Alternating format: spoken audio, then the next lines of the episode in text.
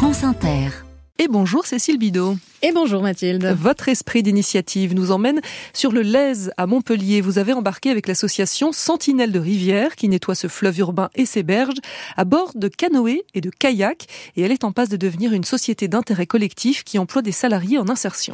Oui, et je vous laisse écouter ce reportage au fil de l'eau avec la présidente de Sentinelle de Rivière, Marie-Hélène Coq et son équipe. Ben, dans les consignes, euh, Cécile, on va vous trouver un gilet. Un gilet de sauvetage obligatoire. N'allez pas là où vous avez trop d'eau pour grimper. On enchaîne et on suit JB. Donc j'ai Yves derrière moi qui pagaie. Hein. Ça va Yves? Pas de problème.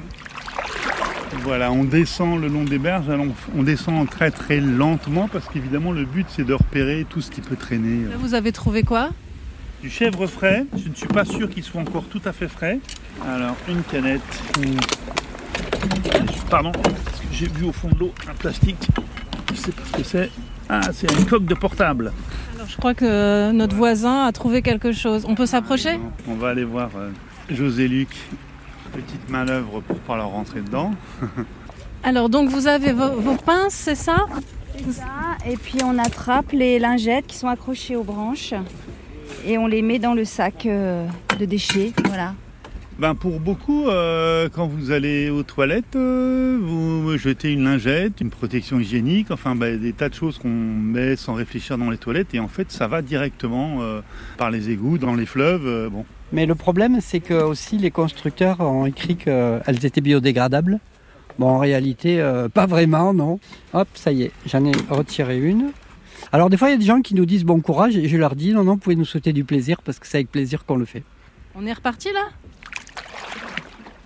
Ça va Marie-Hélène, la pêche est bonne? Ça, une bouteille de lessive. euh, Voilà, ça c'est une bouteille plastique aussi. Alors les médicaments. Chaque semaine, parfois plusieurs fois par semaine, vous revenez et il y en a toujours autant. Non, il y en a quand même moins qu'avant. hein. En général, quand on a commencé en 2008-2009, moi j'ai des photos où c'est dramatique, c'est vraiment des arrivages horribles. Là, on en a quand même moins, mais dans la mentalité des gens, c'est pas encore acquis qu'un fleuve, une rivière, bon, c'est quelque chose de vivant et que ça n'est pas un tout à l'égout. On a encore le vieux réflexe ancestral, je balance dans le fleuve parce que ça va descendre plus bas et je le verrai plus quoi.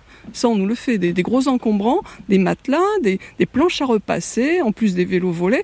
Et on en voit souvent, mais on nettoie dessous, on a des gens du haut du pont qui nous jettent une bouteille de soda. Quoi. Allez, Donc là, c'est le moment du débarquement. oui, on fait attention, hein, c'est toujours le moment le plus délicat. Voilà, là ça devrait le faire. Il y a aussi tout un travail de sensibilisation parce que sinon, c'est vider la mer à la petite cuillère. Quoi. Tout à fait, donc il faut vraiment fermer le robinet en amont, il faut expliquer aux gens que ça commence chez soi, en fait, de- devant sa porte. Donc c'est les petits gestes du quotidien qui font que chacun a sa responsabilité dans le fait que bah, les océans soient moins pollués.